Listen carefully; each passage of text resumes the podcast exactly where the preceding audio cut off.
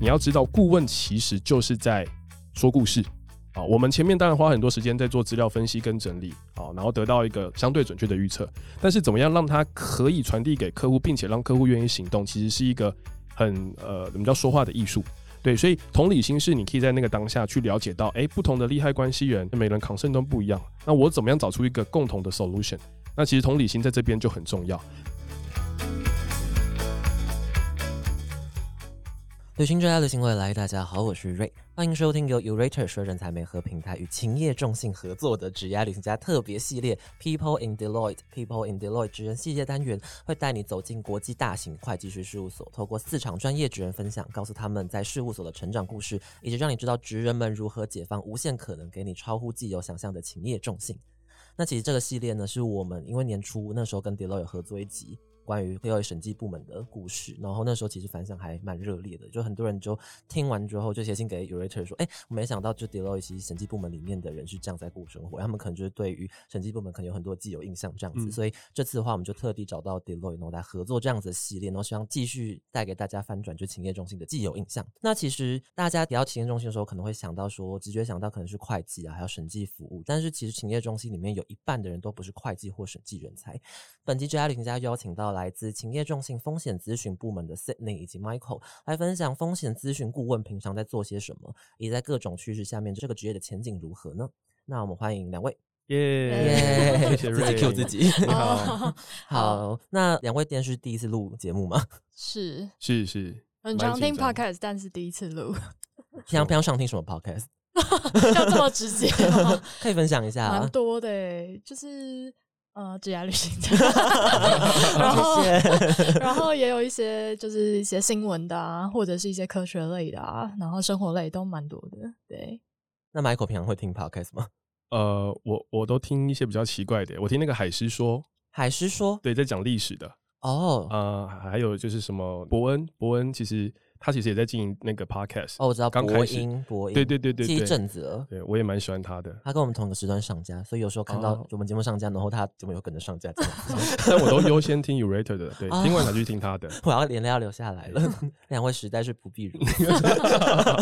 没有，应该说，我觉得大家可能会好奇，说就是因为通常顾问类的工作都蛮需要很多跨领域知识，这样。那其实跨 podcast 其实就一个蛮好的获得这样知识的管道，大家在日常中也可以成为一个知识渊博的人。没错，没错。那首先还是请。两位稍微各自自我介绍，下面就请 Cindy 先跟听众朋友自我介绍。OK，好，那呃，Ray 还有各位听众朋友，大家好，我是勤业中心的 Cindy。那我目前呃比较是属于在就是整个风险咨询部门里面的这个数位转型的一个团队哦。那所以我服务的对象就会有可能像政府部门啊、国营事业啊。然后金融业跟一些科技产业都是我们的服务对象。那主要是协助他们透过一些数位或者是数据等等的一些策略规划，然后去协助这个企业或者是这个组织可以呃成功的数位转型，或者是说达到他们的一些经营目标。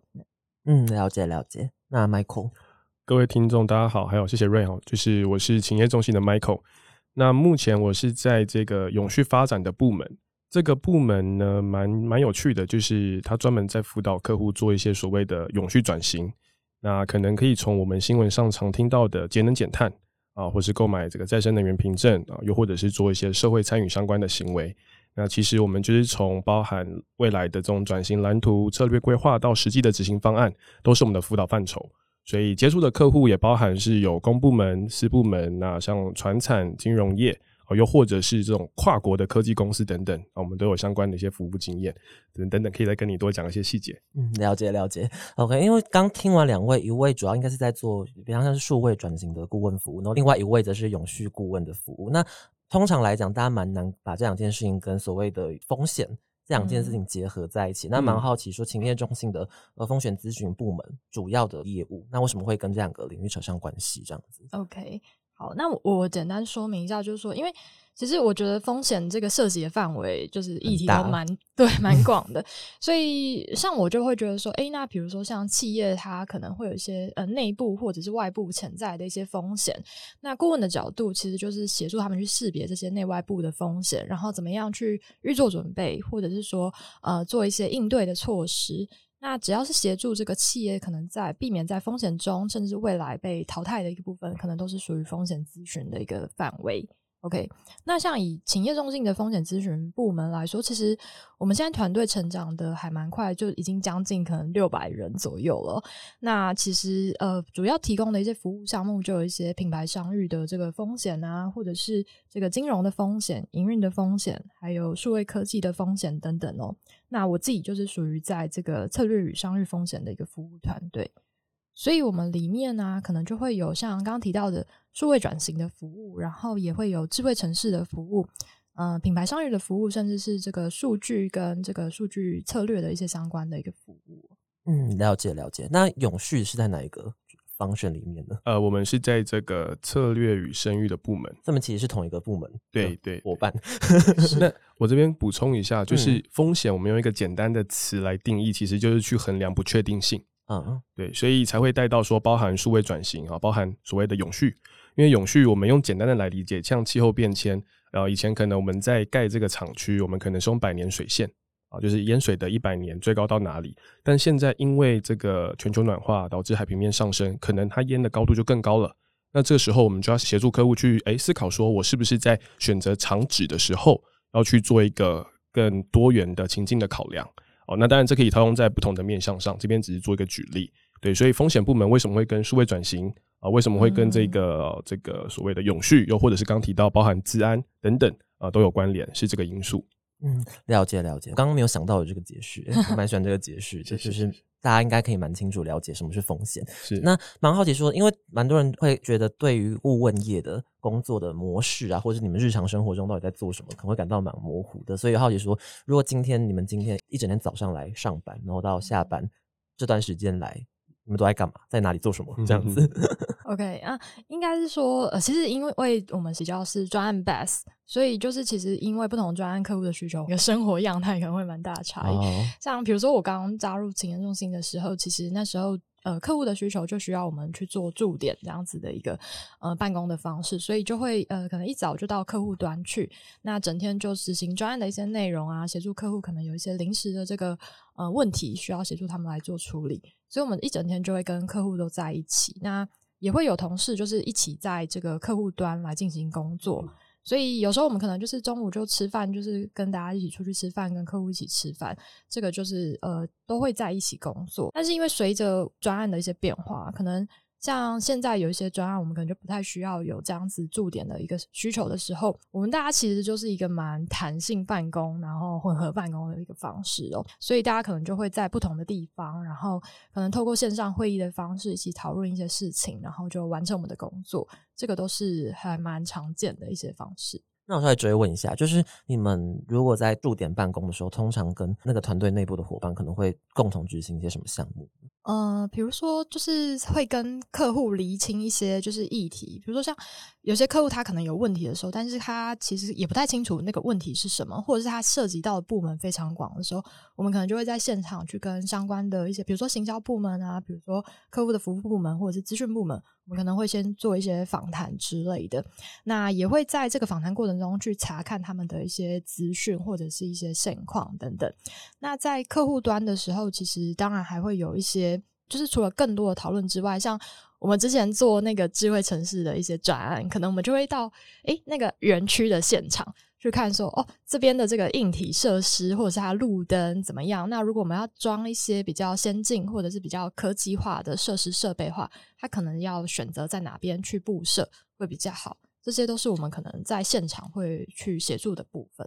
光听这样觉得，domain knowledge 真的很 广哎，就是一些现场硬体设备，你要大概就是要 知道说这样子 OK，这样子不 OK 之类的。对，那时候有什么困难吗？可能每天来的资讯量就是真的非常的大，所以顾问的日常就是等于是说把吸收新知这种，就是等于是内化成就像我们吃饭喝水这样子哦，就是你要不断的去吸收，然后转换这些知识，然后去做一些分析，然后产出给客户呃比较有用的一些建议或者是相关的解决方案。嗯，了解了解。那 Michael 这边的工作日常有比较不一样吗？呃，差不多吧。我这边要用那个时间序来稍微分享嘛。可可以啊，可以啊。所以可以让准备的话，有有有有有，就是我也回想了一下我一天的生活。对，所以大概我们应该是六点六点半起床哦。那这时候就是悠 悠闲的吃个早餐。哦，对，但我要补充一下，这个是指我们这个所谓的 entry level，就是说刚进来这个产业大概一到两年的小朋友，那当然随着你的职位不同，你负责的事情也不同，你可能就可以更晚起。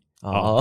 对对对对对对啊！小朋友要第一个到公司嘛，哈，那时候呃，对啊，我记得我那时候刚入职的前两个月都是穿西装打领带，然后八点准时到公司，就发现公司都没有人。对，后来我就知道，哦，我九点到就可以了。那大家都有穿西装打领带啊？对对，那个是五年前，对，那个时候需要啊，现在没有，现在都。对，JSCO 比较放松了，时代有在变迁，是是，好，对对对，抱歉抱歉，我拉回来，对，所以我们基本上起床之后，就像您刚提到的，其实我们都有订阅很多不同的这种新闻或 Podcast，那就是边吃早餐啊，边看看最新的消息。那我觉得当顾问有一个很重要的是，我们要随时掌握客户的现况，啊，所以我觉得把我现在服务的可能五六个客户，我就订阅他们的这个电子报，哦，所以随时诶有它相关的关键字哦一跳出来，我就马上知道啊发生了什么事情，我才能知道有可能今天我会接到的电话问题是什么。啊，又又或者是我才能主动关心他，说，哎，最近发生的这件事情还好吗？有没有我们可以协助的地方？好，那接下来到公司之后呢，其实就会有一个早晨的 meeting。那这个 meeting 的工作比较像是，呃，我当时的主管啊，又或者是现在我的角色也是，让我的小组同仁知道说，我们今天要做哪些事情，有哪些事情是在 schedule，哪些是已经落后。好，那就是可以马上做一个资源的调配。那其实大概十五分钟到二十分钟结束之后，就开始做各自的事情。这边可能就是写写报告啊，建建模型，去查一些相关的资料，又或者是做简报啊。毕竟顾问其实就是一个很重要要说故事的一个职业。对。那其实到中午，呃，就像 C 你一样，我们也会跟同事一起吃饭。但我觉得这是一个很有趣的一个现象，就是顾问业的人哦，就是有一个很强的倾向性，上面喜欢学习新知识。对，所以其实顾问我们是中午边吃饭就在边交流，哎，不同的行业情形、不同的产业客户的一些样态。那当然会是比较有趣的方式啦，不会讲工作的细节。哎，那像比如说最近有。交流到哪些比较有趣的资讯吗？因为像我自己本身负责是跟社会比较相关的，对，哦，所以教育啊、贫穷啊、社会企业，那我对现现在比较谈叫碳碳的，我就比较不知道，哦，对，所以我就会去跟碳的同事讨论。那其实聊到比较新的，就是最近跟碳相关的一些法规啊，你要听这么这么无聊的东西吗？啊，然后针对子公司开始要求碳盘查。好，OK，然后，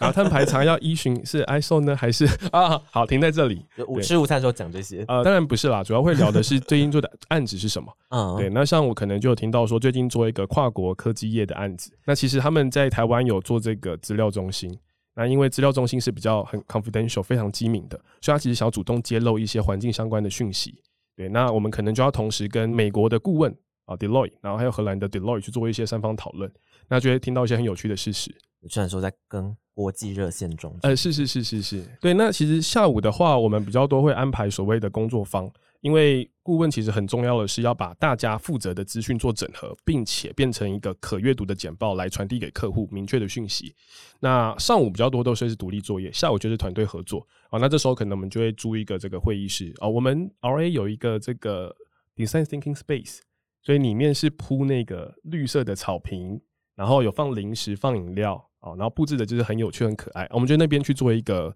这个交流，然后做一个诊病。那其实这个就会持续两三两三个小时哦，一直到下班前，我们就会知道说好这个专案目前的阶段到哪里，那是不是已经可以变成是一个简报故事的形式来传递给客户，变成是一个有效的资讯或者是建议。对，那大概下班时间哦，我想这大家应该是最重视的啦。下班通常是七点七点半左右离开公司。对，那回到家，哎，洗完澡去个健身房，吃完晚餐啊，接着工作 啊，没有啦，没有，这是忙季了啊。那忙忙季的话会是这样了，那淡季的话，其实你下班之后也不会有工作来找你啊，那所以其实也算是蛮规律的。了解了解，不知道是顾问生活本身健康，还是 Michael 本身的生活 很健康，比较无聊了。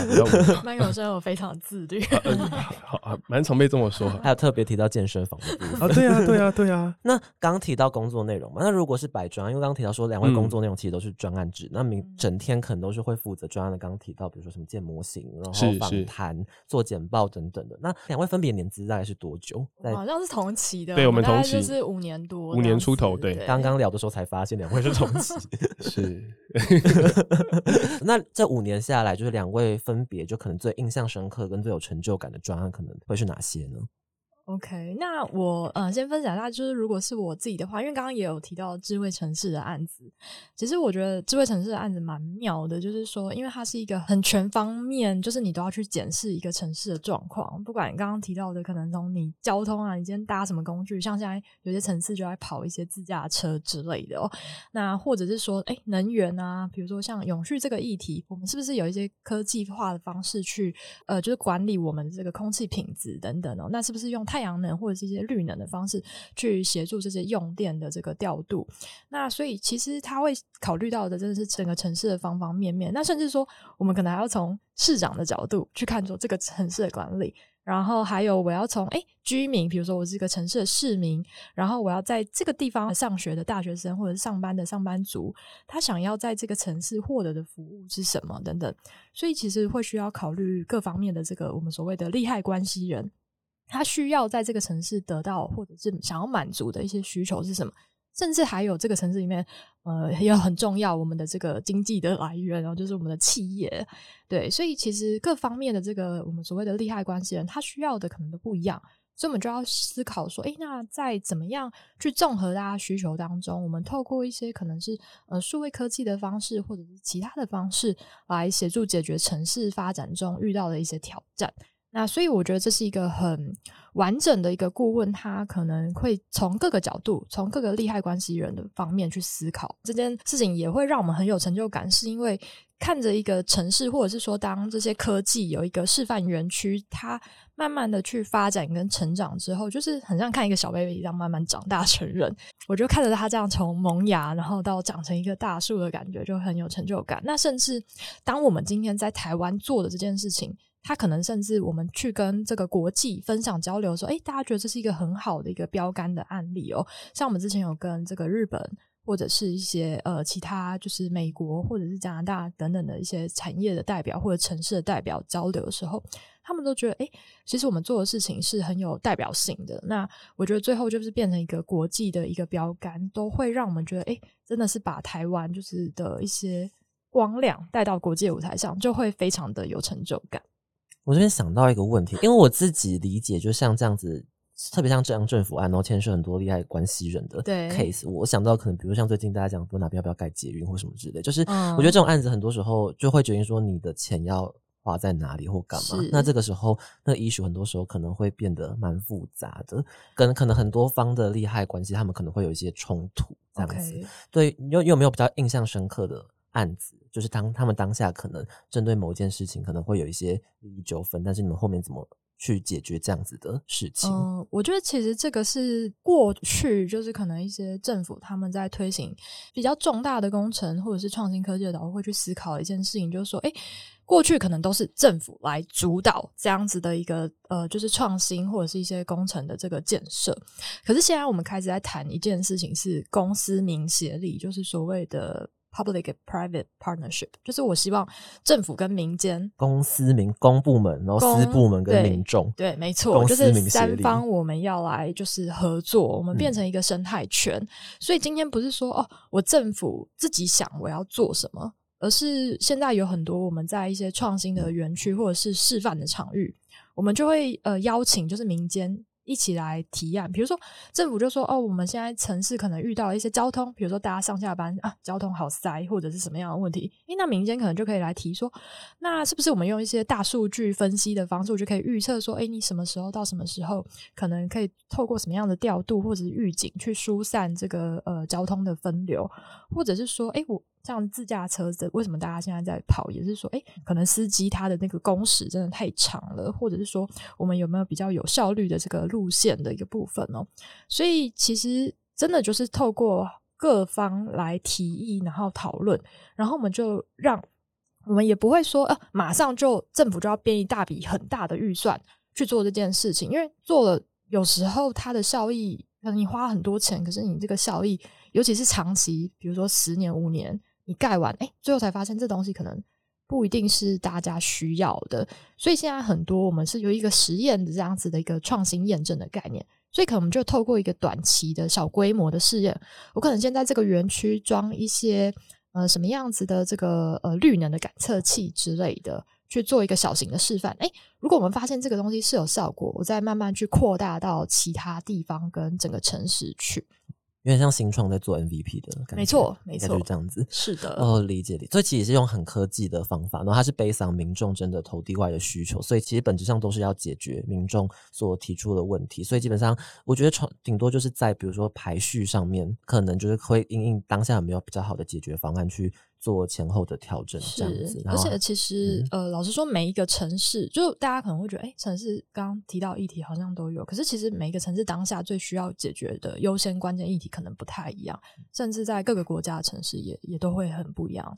对，所以我们还是会克制化，就是说去提出最适合这个城市当下或者是它未来发展比较需要的一个路径，这样。有那如果是印象最深刻的案子。因为我觉得大家对顾问的想象，或者是风险咨询顾问的想象，当然我们就是议题非常的广。可是有一个是我真的没有想过的，就是之前有一个我们是艺术金融的专案，那那个专案里面，我们就跟这个呃艺术界，然后还有这个金融的一些财富管理的专家，还有区块链这样子的一个专家，我们就是一起来合作讨论一些跨界的可能创新的模式，或者是这个服务哦，来怎么样产生。那这个真的是我以前从来没有想到过的一个跨界的新的，呃，就是一个服务这样子。我我其实我跟大家一样，可能就是 普通的老百姓这样子，所以我可能平常跟这个艺术比较有相关，我可能就是出游的时候，可能去看这个博物馆或者是美术馆之类的，可能大概。就是到这边，然后单方面的去欣赏这些呃艺术这样子。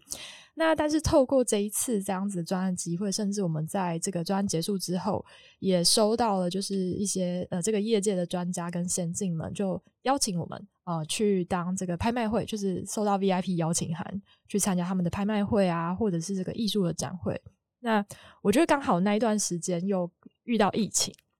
所以很多那种传统大型的拍卖会，他们也开始走线上拍卖会的模式，就有点像是在见证那个数位转型，就是拍卖会的数位转型的历史哦。那有一个我觉得蛮特别的体验是说，呃，甚至我们去看一个艺术展会，它是办在这个饭店里面，他把每一个饭店的这个房间，每一间房间就很像一个这个展览馆的样子，但是他用很多方式去装饰它，比如说他就把艺术品直接摆在你的床上。或者是直接摆在你的这个浴室，或者是摆在阳台等等，就是呃整个房间它可以运用的地方。那你每打开一个房间，就好像打开一个藏宝盒这样子，你就会发现，哎，这里的布置很特别。那而且它的艺术品每一种样态，可能是画作啊，可能是雕塑啊，可能是呃其他的一些艺术品哦。所以有很多巧思在里面，是而且呈现的方式可能是我过去比较没有想到。那甚至当下这个创作者可能就在这个房间里面，他就可以跟你分享说。哦，那这个就是当时创作的一些理念啊，是什么样子的？我觉得这个是过去可能比较呃，我自己比较难，就是在我的生活当中去体验到，是一个蛮特殊的体验，这样。我听的时候，刚听到艺术金融的 topic，我光本来以为可能都是 NFT 之类，它里面有 NFT。呃，当时确实这个议题是蛮夯的啦，所以我们有讨论了一下，但是更多的是怎么样运用金融界的资源或者是一些模式去协助让整个艺术产业比较热络。像当时我们在提的一件事情是说，像呃艺术品。可不可以拿来当做抵押品这件事情？因为大家可能现在有什么房贷、车贷，你可以拿房子、车子去抵押。可是艺术品，你光是鉴定它的价值，或者是鉴定它的真伪，可能就是一个比较 specific 的领域，这样子可能很少有人可以去做到这件事情，导致它在台湾可能还没有达到这样子的一个商业模式的一个步。那在海外是有这样子的，海外其实是有的，对。所以当时我们也借鉴了很多。呃，海外的一些国外的一些案例，那甚至我们当时还半夜，因为有时差的关系，我们就半夜去参加国外的那个线上的研讨会，就是听说，哎，他们怎么样去谈这件事情？那作为台湾的借鉴，这样。这个案子后面实际的成果可能是哪些？就除了实体的活动或展会这样子。嗯，应该是说，呃，实体活动展会那个比较像是我们受邀去参加，对。那实际的成果就是一个报告书，就像 Michael 刚刚说的，我们要把这件事情。怎么样去传达给相关的利害关系人，让他们可能哎，愿意来思考说，哎，那我们是不是可以用这样子新的模式来协助这个产业更蓬勃的一个发展哦？不再像过去可能就是呃这个领域 maybe 就是受限在一些高资产的人士或者是一些财富管理界的一个部分，怎么样运用金融的一些力量，让更多的这个呃民众可以参与到这个产业里面去活络这个产业，是呃我们希望达成的事情。所以最后还是会有一个。报告的形式来去表达我们最后的建议，有点像之前都会说普惠金融，有点像普惠艺术那种感觉。嗯，有一点，有一点像，对，但是他有把金融的元素也加进去，这样。嗯嗯，了解，就是一个开眼界的过程。是的，对，就我就觉得很像，就是你知道，以前在电视或者是。呃，这个电影上他会看到那个拍卖会就出现在眼前，你会拿那个小眼镜在那边看艺术品之类的吗？还还没有到这个程度，下下次有机会可以体验看看，我蛮想拿的，可以试试看。好，那 Michael 这边想要分享的专栏可能是哪些呢？是是好，所以我们是要分享那个最有成就感跟最印象深刻的嘛，对不对？对对。好，那这两个对我来说都是同一个专栏。嗯，那因为付出很多，所以有成就感也很深刻。对，那就是跟大家分享这个案子是，当时我们是辅导国内的一个建筑材料业的龙头，那他其实就是要做所谓的永续转型。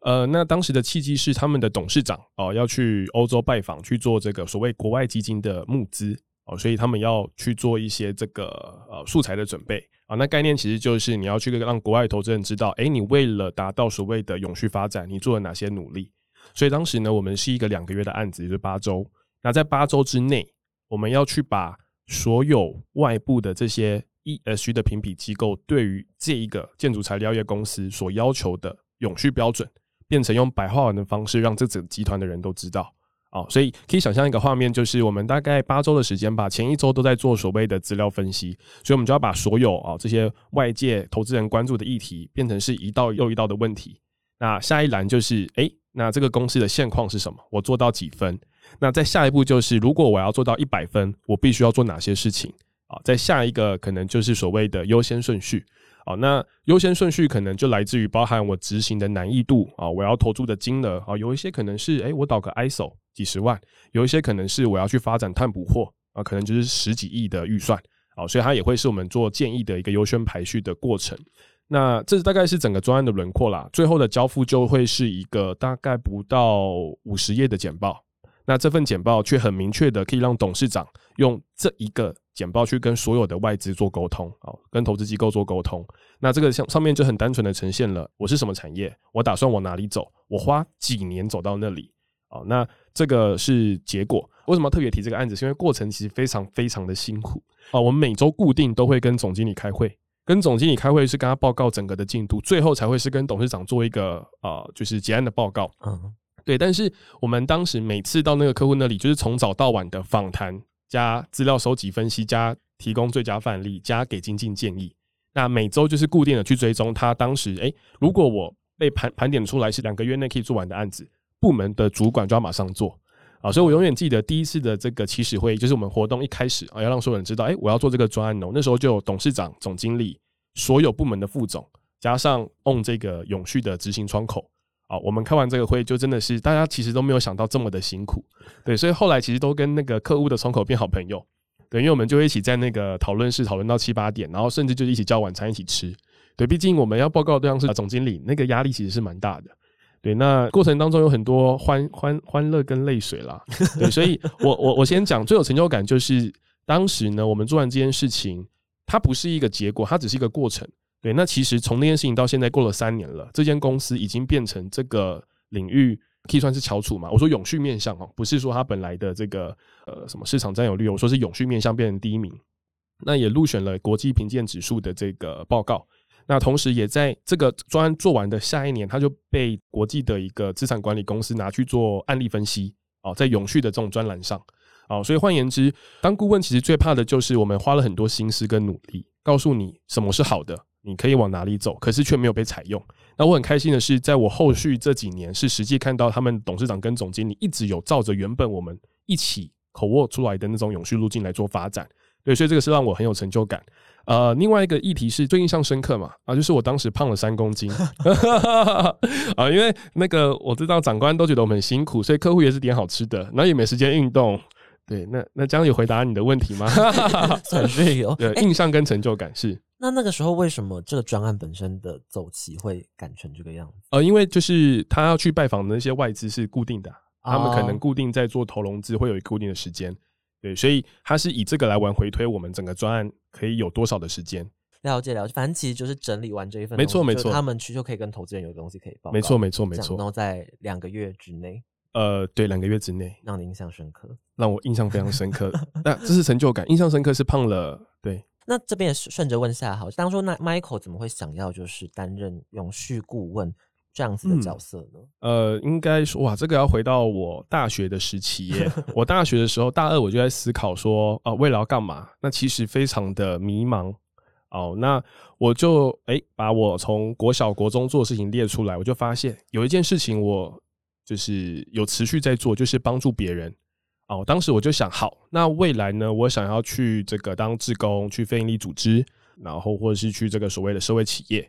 不过很巧的是，那时候，哎，二零一五年，我们叫社企元年，所以政府开始办了很多社会企业相关的活动。那也是那一年，我就是很很幸运啦，就是有被选上去美国啊，还有后来也有去英国去做一个所谓的参访。那在整个过程就了解了，哎，除了社会企业之外。其实企业社会责任啊，现在叫 ESG，以前叫 CSR，也是在做所谓的社会影响力。好，那所以也就回来之后，我就去相关的一些单位实习。那在毕业之后，就跟我的主管聊说，哎，那如果我想要在以一个刚毕业的角色去发挥最大的影响力的话，有没有建议的一个方向？那就点出来，哎，永续顾问啊，因为呃，我们可以在这个短时间之内去接触跨领域的一些知识，同时可以直接跟所谓的啊决策者。啊，就是董事长、总经理做沟通，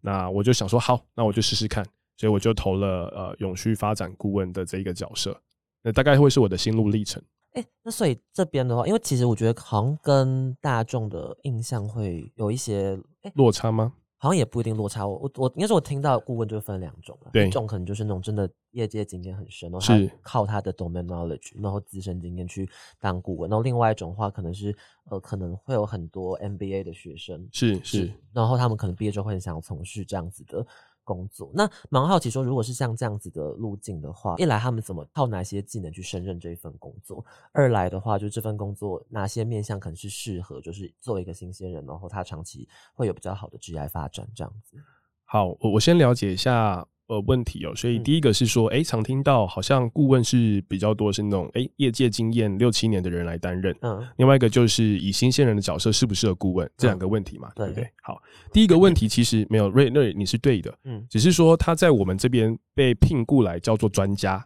哦，所以就像我们一开始前面有聊到，我们其实一个团队可能有二到四个人。啊，那有一些人他可能是比较偏分析的建模型的，有一些可能会是所谓的专家，就是诶，我对于特定产业的行业知识非常理解，所以我可以去把我的关键数据放到我的模型里面，又或者是在最后我交付如果是简报，我作为一个专家，我给予的建议会比较符合这个行业的一个样态，对，所以这是刚刚您第一个问题提到的。那第二个，其实顾问业如果就我自己至少以企业中心 R A 部门来说，其实蛮多机会都是留给所谓的呃新鲜人。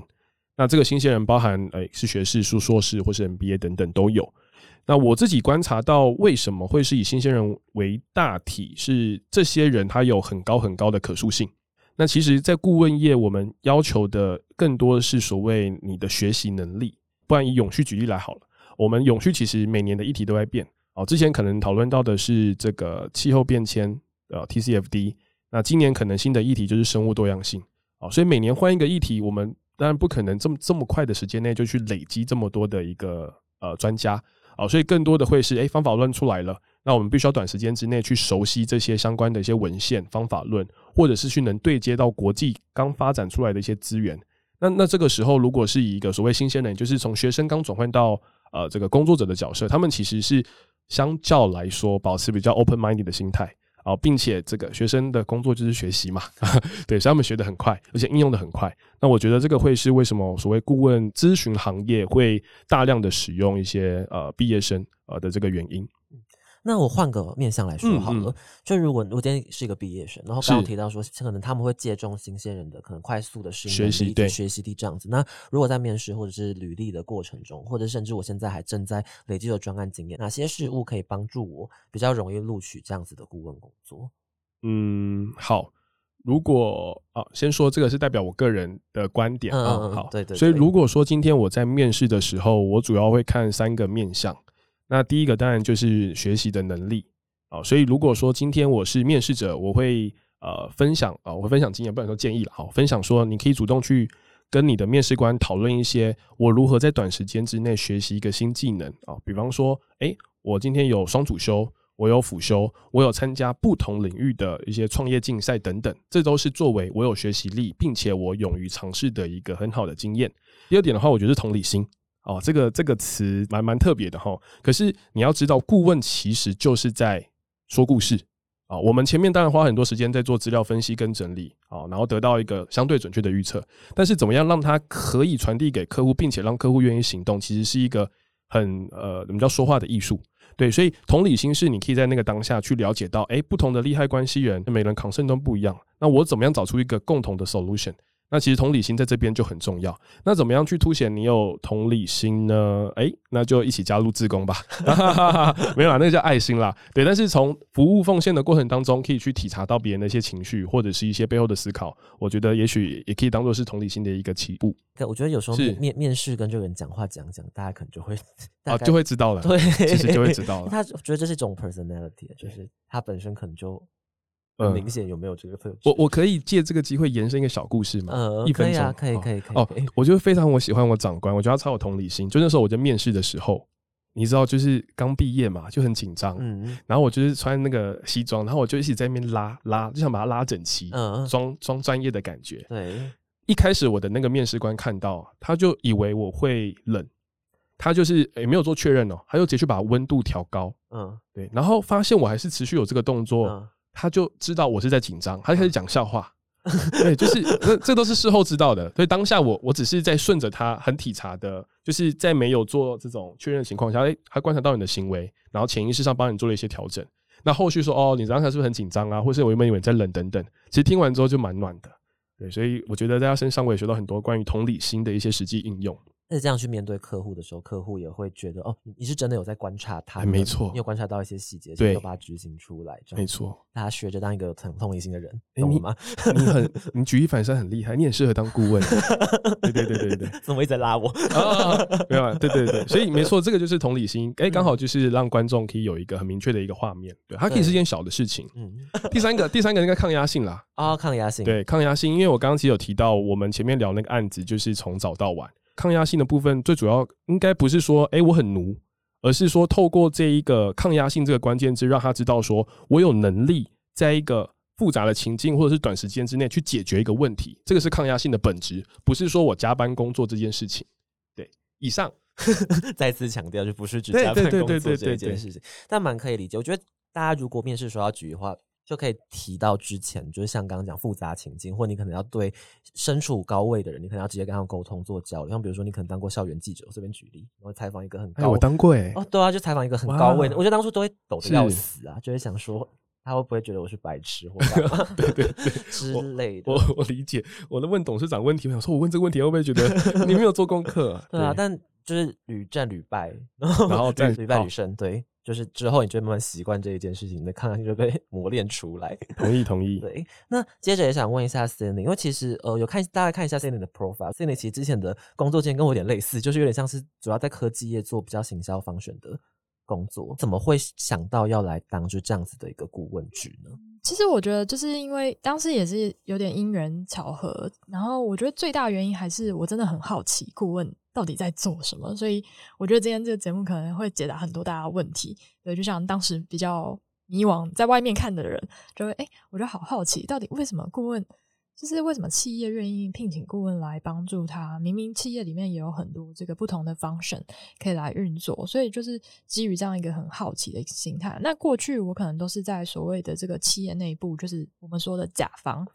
在企业内部所谓的甲方，其实对于这样子的一个部门的执掌或者是一些角色。它就有蛮明确的一些定位，或者是这个呃角色的一些职务等等哦。那我自己老实说，我是一个比较喜欢一直持续去碰新的东西的。那我觉得顾问就是还蛮适合，是因为呃刚刚提到我们会面对很多不同的产业、不同的客户。那这些客户可能即使在同一个产业里面，他面对的挑战可能都不一样。那所以呢，我就觉得，诶，这个是一个很好的一个部分。因为过去如果在甲方，呃，我想要呃转换到一个新的这个领域的话，我可能诶可能就要做职务的调动，不然我可能就要换公司之类的。那但是在顾问其实就可以满足我自己这样子对于生涯一直有新的东西，然后新的挑战去接触，是一个蛮好的一个选择。嗯嗯。了解了解，可以碰到一些就是像刚刚提到的 艺术金融或智慧城市这种 之前没有想过的东西。对，就是就是我觉得，当然刚刚提 Michael 也提到，就是说，其实我觉得，因为每天都在面对不同挑挑战，不同的客户给你不同的问题要去解决，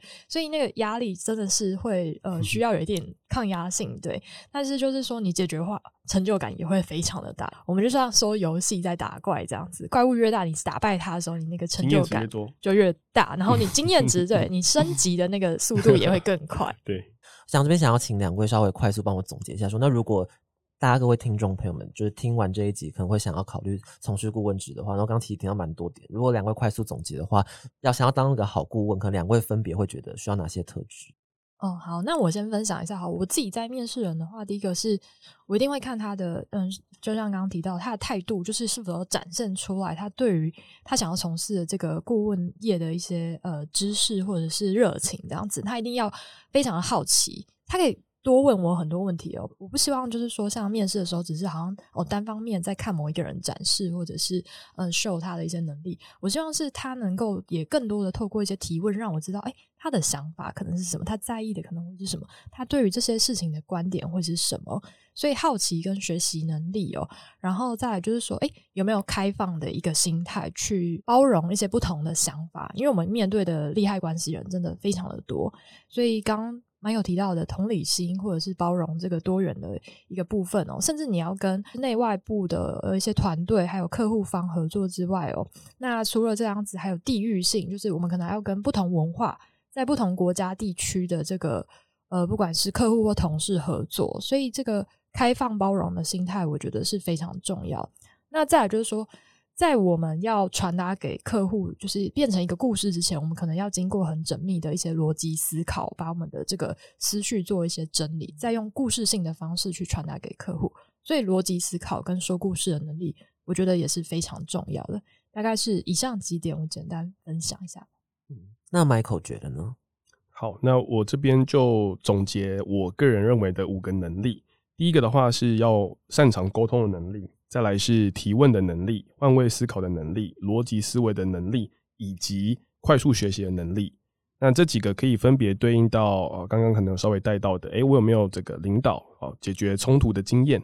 呃，又或者是我有没有跨领域学习的经验？那又或者是今天我可以在当下透过一个有趣的问题，引起面试官对我的好奇。啊，这其实都会是你在面试过程当中可以做的一些尝试。那当然，这边也是哎加 bonus 啊，分享一下我们的面试。就是我们组的面试会有所谓的产业分析简报哦，所以我们基本上最少都有两轮面试了。那第二轮面试的话，就比较多是看你能不能在我给你的一个时间内，可能一周到十天，你去快速的总结一个行业现在的一个状况，那就可以对应到我刚刚提到的，包含你的逻辑思维分析，包含你的快速学习跟精炼。好，那大概会是对，稍微谈到这里。哥我我也想补充一下，因为刚刚提到面试这件事情，就像 Michael 刚刚说，其实我们通常会有两次的面试。那第二次的面试，我就会呃请这个面试者他们去准备一个他们完全没有碰过的领域的一个主题。所以如果他今天就跟我说，哦，我是学呃资讯的背景，所以他可能对这一块很了解，那我可能就会选一个其他的主题，比如说金融或者是什么样的主题，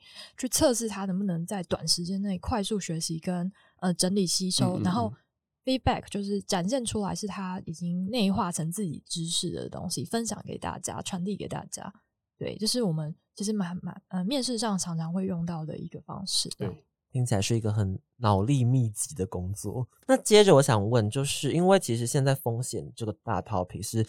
当今这个时代其实蛮热门的一个议题。那其实蛮多可能。公司啊，他们可能也会有类似这样子的风险咨询顾问的职能哦，在招聘中。那两位当初怎么会选择加入企业中心？好，我自己的话呢，当时就是呃，算是刚好看到有这样子数位科技还有智慧城市顾问的一个职缺，那我觉得呃。J D 写的非常好，那当然就是说第一眼会引起人呃人的兴趣，然后就哎，但是我觉得最最重要其实还是在面试过程中的感觉，就是呃主管们呃给我的感觉就是说，哎，他们非常鼓励这样子多元的一些思考方式，或者是说就是多元的成员的背景，还有一点就是说，我觉得在就我自己的观察，其实，在 Deloitte 的。就是风险咨询部门来说的话，我们组织相对是很扁平的。即使是我们最高阶的，像我们所谓的这个合伙人，就是 partner 这样子的事务所的合伙人的角色，他其实跟你的沟通也是非常平等，然后而且非常顺畅，甚至就是日常当中我们会有很多讨论。所以我觉得这是一个蛮鼓励，就是说打破这个阶级的一个限制，就是一个相对扁平的一个组织。那所以也在面试过程中，我有感觉到这样子，呃，沟通非常的顺畅，然后也是一个很鼓励创新的一个文化氛围。所以就是呃，虽然当时还是有收到其他一些 offer，不过就是还是优先选择了青业中心这样。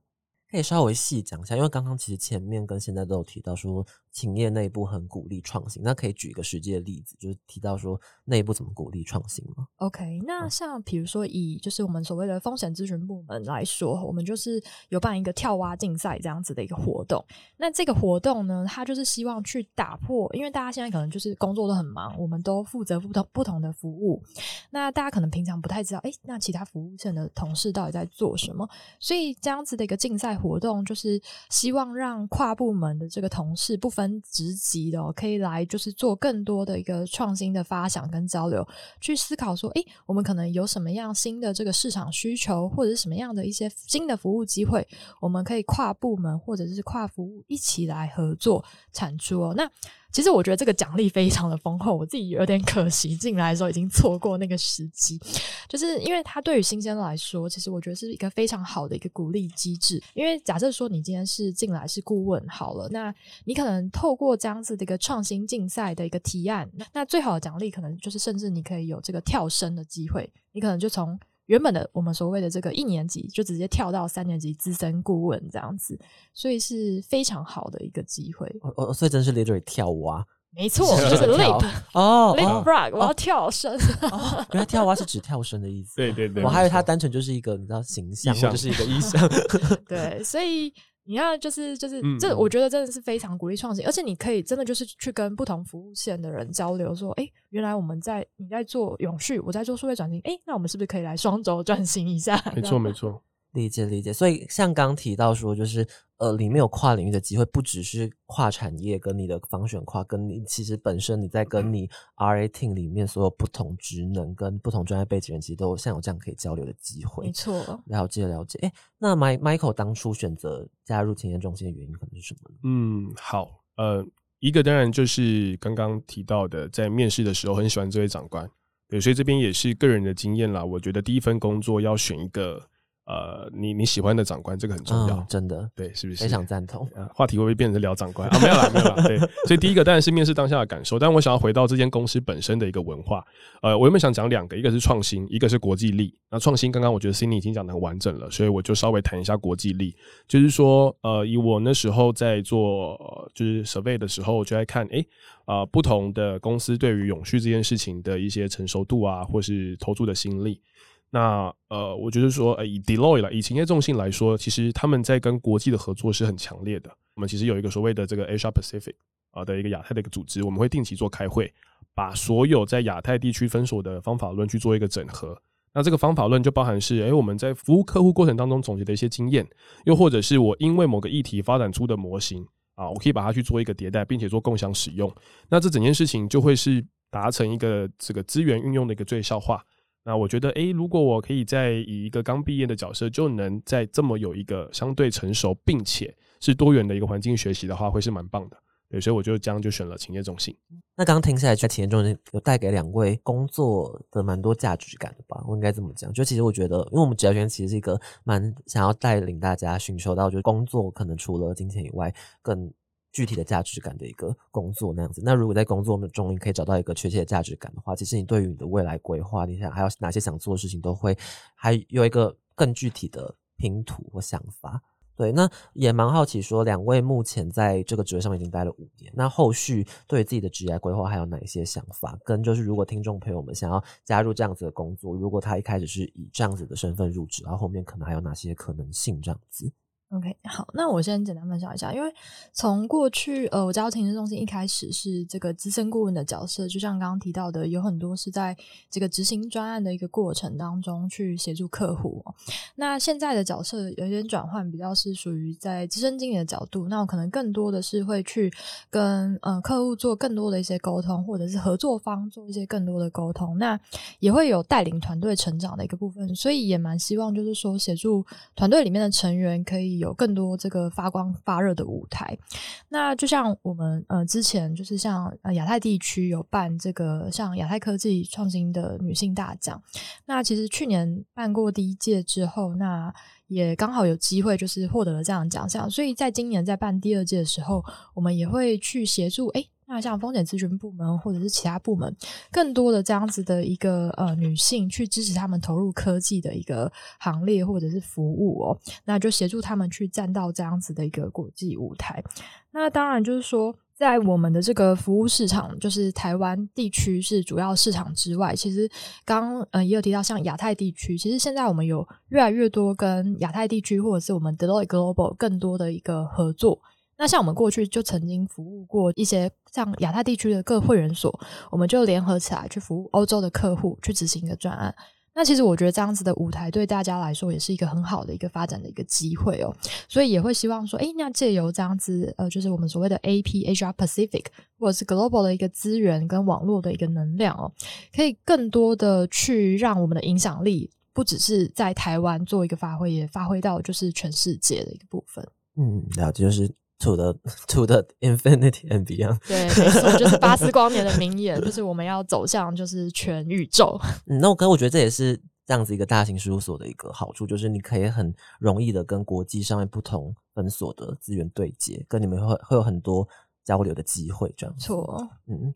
那 Michael 想要分享的吗？你的未来规划？哦，未来规划这边，呃，我把这题理解成是这个角色的 career path 可以吗？可以啊，可以。对，所以呃，我稍微刚刚也在回想了一下，我们的同事的出路其实大概就是两种，其实也不过就是甲方跟乙方嘛。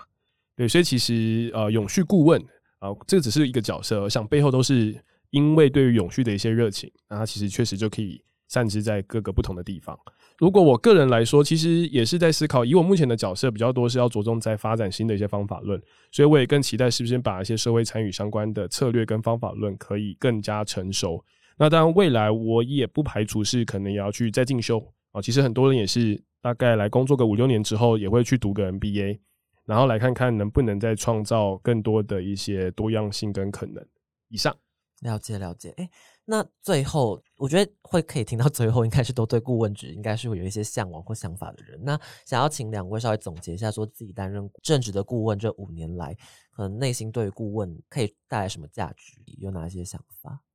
？OK，哎，其实刚刚我我觉得我有稍微提到一点了，那但是我觉得总结来说的话，就是说，因为我觉得顾问是一个蛮特别的角色，哈，他不在企业内部，他可以从一个比较公正的第三方角度来看待一些事情，可能会看到一些大家没有看到的面上，所以呢，我觉得我们的价值是说，从这个第三方的角度去呃协助客户解决一些问题，那呃让企业或者是组织更好的发挥价值。那虽然我们的服务通常会有单一对象，比如说就是某个企业或者是某个组织好了，可是我们的影响力可以透过这些企业或组织传递给他要服务的客户，或者是我们刚刚说的，哎，城市的市民，就会让这个影响力可以扩散到整个社会去。我觉得这个是对我自己来说是蛮有成就感，而且是蛮有意义的一个事情。了解。那 Michael 对这题的想法？好，呃，我会比喻就是顾问的角色，就像是我们。啊，希望啦，我们是医生啊，那在帮企业做健检，在永续的这个面向，那概念上来说，我们可以理解成是，哎，有一个刚刚 c i n y 提到了，就有一个所谓的第三方来告诉你说，好，也许你现在需要的是这一帖药，哦，那因为我们其实这五年来说，我们遇过太多的找顾问不同的理由，有时候甚至可能是公司内部呃两派人马对于某个议题僵持不下，所以他需要一个公正第三方来给他一个 solution。啊，那这是一个。那另外一个一回到我们刚刚病人跟这个医生的这个案例哈，我们其实有很多的这个资源啊，不管是前人的不同的领域，或是相同的领域的方法论，又或者是国际的方法论，那它其实就是一个资料库。所以在我们去做这一个所谓，不管是你说模型，或是报告，或是对外的预测的时候，我们可以结合这些国际跟国内的跨产业经验，来帮帮助这个企业有更多的资讯来做判断。对我，我相信客户绝对是最专业的，毕竟他们在这个领域就是直接的这个营运嘛。但是能不能整合多方位的因素，或者是更多的考量，来帮助这个决策完善，是顾问很重要的一个角色。好，那再来，我觉得还有一个很重要的是高效的协作。啊，什么意思？就是说，刚刚有提到，我们找顾问的特质就是有学习力跟抗压性啊。那这个其实就是当今天一个客户在做长期的发展，或是投注新资源到一个新兴领域的时候，我并不能预期到的永续会变成什么样子。所以这时候，如果他找所谓的这个顾问公司啊，来去做这个 pioneer，，做个开拓者，帮他建置基本的，不管是我资料的收集流啊，我的这个需要的这个框架啊，或是我方法论的应用啊，相较于他直接成立一个永续。专责部门，那相信成本会降低很多。对，我想这个应该会是几个方法论的应用、协作、中立第三方跟外部资源对接这几个会是顾问比较大的价值啊。那当然，诚然，我觉得我最希望的还是，哎，我们今天给出来的建议有实际被客户给采用，那这个就可以 echo 到我刚刚提到的，这是我最有成就感的一件事情。我觉得两位总结蛮好，我觉得两位从人家不同面向去总结了顾问行业这个本质。那我觉得可能跟两位本身的方选也有一些关系，这样子。那我们今天非常开心可以邀请到 c i n y 以及 Michael 来分享，就是自己在。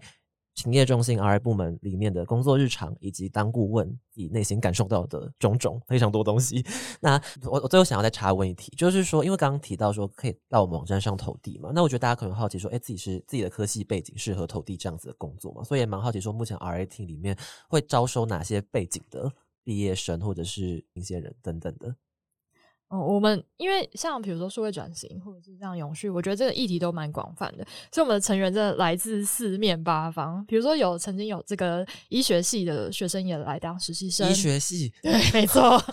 医学系哦。然后还有像心理系啊，人机互动，或者是一些诶像这种服务设计 UI UX 这样子的设计师。然后还有呃资管系啊，甚至是像我们有都市规划。还有这个制造业背景，或者是这个商学院背景的，其实都非常的多元。嗯，我觉得也不是说他的工作或者他背景本身，而是他就像我们刚刚说的，他展现出对这方面实际的投入跟参与，还有他的这个热情跟好奇心。我觉得这个呃还是最重要的。所以可能课外参与的专或刚刚讲的很多志工活动，没错，但相对来说会更重要一点。这样子，对。那你们有实习生转正这样子机制吗？有诶，还蛮多的。像我们团队现在就。大概有两位都是，就是过去哎来，就是因为对顾问呃可能也不是那么了解，那先来当实习生。那当了之后，他们可能就觉得哎，这人就是他想要发展的一个职业，所以他就转正成为我们的正职的人员，而且现在是我们的中坚力量，就是我们团队非常优秀的成员。那预期接下来可能还会有第三位实习生也会转正成为的